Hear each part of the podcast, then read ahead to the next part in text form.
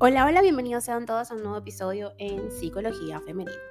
Para quienes son nuevos por acá, mi nombre es Isneikar Blanco, soy psicólogo clínico y me especializo en la atención a mujeres, trabajando lo que es el empoderamiento, el crecimiento personal y la autogestión emocional. Y el día de hoy, sí, como viste en el título de este episodio, vengo a hablarte sobre esa constante guerra ¿no? en la que nos encontramos entre la espada y la pared, entre la defensa y el ataque que viene a ser un patrón de relaciones que se debe superar. Cuando esta actitud se establece como un hábito, la persona puede terminar completamente destruida. Algunas personas pueden terminar relacionándose con el mundo a través de un patrón de desconfianza por diversos motivos. Establecen entonces una relación agresiva, de forma explícita o velada, con quienes le rodean. Viven entre la defensa y el ataque, o como se dice popularmente, a la defensiva. En la mayoría de los casos, los motivos para vivir entre la defensa y el ataque tienen mucho que ver con el individuo mismo que con el propio entorno. Suele ser la misma persona quien se encarga de alimentar la tensión en sus relaciones y, al mismo tiempo, de resentir las respuestas que recibe. Esa autopercepción extrema y casi siempre sin fundamento, o autoprotección mejor dicho, también suele convertirse en una patente de corso para agredir o violentar a los demás. Comienza entonces un ciclo que repite una y otra vez, en el que la persona ve en las actitudes de los demás una amenaza, así no lo sea y esto justifica su respuesta hostil. De este modo, queda atrapada entre la defensa y el ataque. La revolución ocurre cuando la víctima deja de cooperar. Esto lo dijo Carl Hess. Lo más habitual en este patrón cíclico de paso que se mueve entre la defensa y el ataque es que tenga algún referente previo que es real, Suele comenzar cuando se comete una injusticia contra alguien y ésta no se repara, pero tampoco se elabora subjetivamente. Así ese referente se convierte en el punto de partida para un proceso equívoco. Tal proceso tiene lugar porque es un medio para asumir la situación, pese a que, a que se trate de un camino erróneo. La trampa aquí está en caer en el victimismo. Hubo una injusticia no reparada y por lo tanto se adopta y se nutre la posición de víctima, aparentemente pasiva, frente a ella. Esto a su vez se convierte en un argumento para sustentar una actitud de ataque frente al mundo. Lo habitual es que, en principio, esto se oriente hacia la fuente específica de injusticia si se alimenta y se refuerza, termina transformándose en una conducta generalizada, pese a que se trata de una respuesta errónea. Y muchas veces la misma persona lo nota, no se abandona. Pero ¿por qué será esto? Fíjense que adoptar el rol de la víctima en una o muchas relaciones aparentemente no tiene nada de bueno. Sin embargo, si esta postura se mantiene es porque también provee algunos beneficios, por así llamarlo. Puede convertirse en una actitud que logra producir sentimientos de culpa en los demás, consideraciones y algunas veces hasta privilegios. Y entonces ya no somos víctimas, ¿no? O sea, pasó de ser víctima a agresor. Todo esto ocurre sin una intervención directa de la conciencia.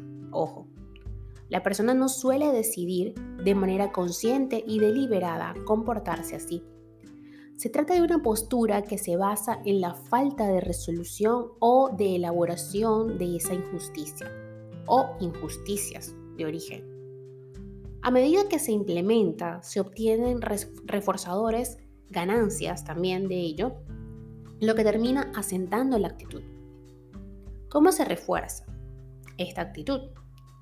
Por desgracia, las personas atrapadas en el victimismo suelen propiciar nuevos hechos de victimización para mantener su posición. Lo habitual es que su conducta provoque una y otra vez las conductas agresivas de los demás. Presionan, insisten, retan, descalifican, entre otras cosas.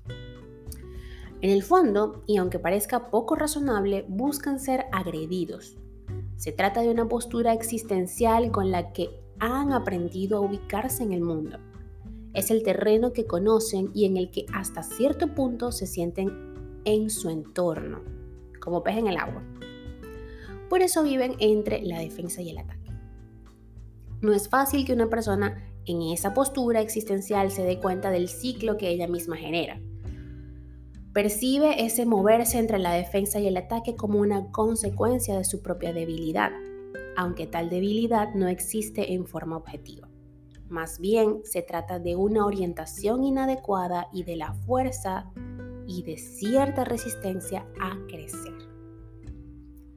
Alguien que está atrapado en ese círculo vicioso necesita comprender que las ganancias que obtiene así son satisfacciones baratas.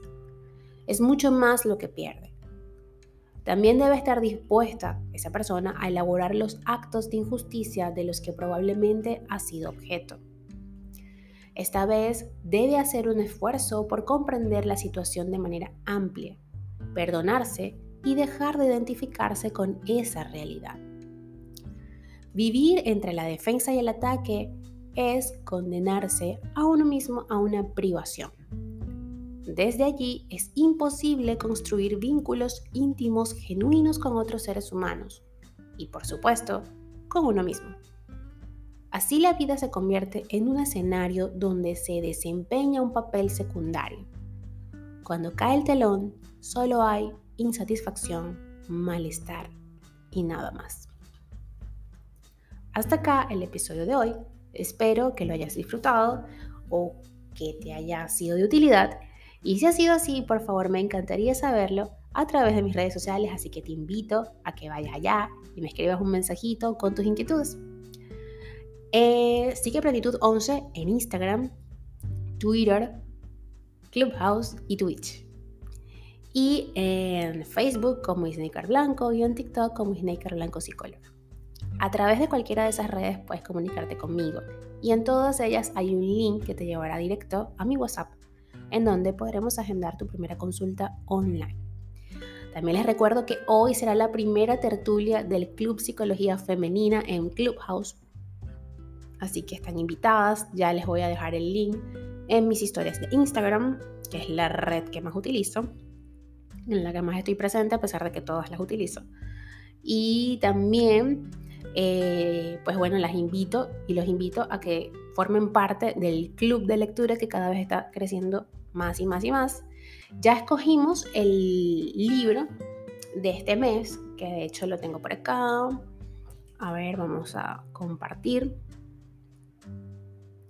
Eh, ya la última encuesta se realizó y ganó con un 42% de los votos el elemento.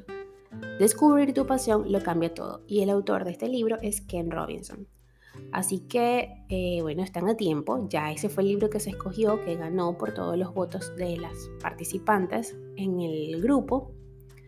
Y eh, en el transcurso del día de hoy o mañana estaré compartiendo el libro para que empecemos a leerlo.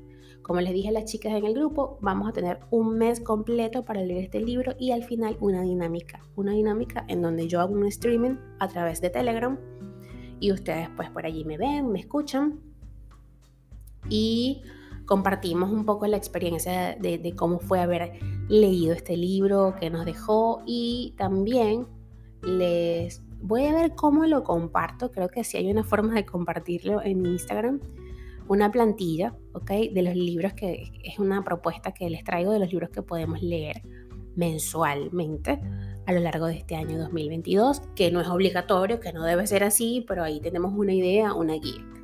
Y también les compartí un regalo que les estoy dejando allí en el grupo y en el canal de Telegram. El canal es Psique Plenitud. Todos los links de este, del canal y del grupo están en mis historias destacadas cómo hacerlo y también en un link eh, en el mismo link que está en mi bio en Instagram. Ahí están los dos. Porque les dejé un calendario, calendario 2022 de Psique Plenitud. Así que si lo quieren retirar, su regalo, pues allí está para que lo puedan imprimir, para que lo tengan en su computadora, en su tablet y lo vean y nos organicemos de una mejor manera. Y bueno, ya, cierro este episodio, un fuerte abrazo y que tengan todas un feliz sábado.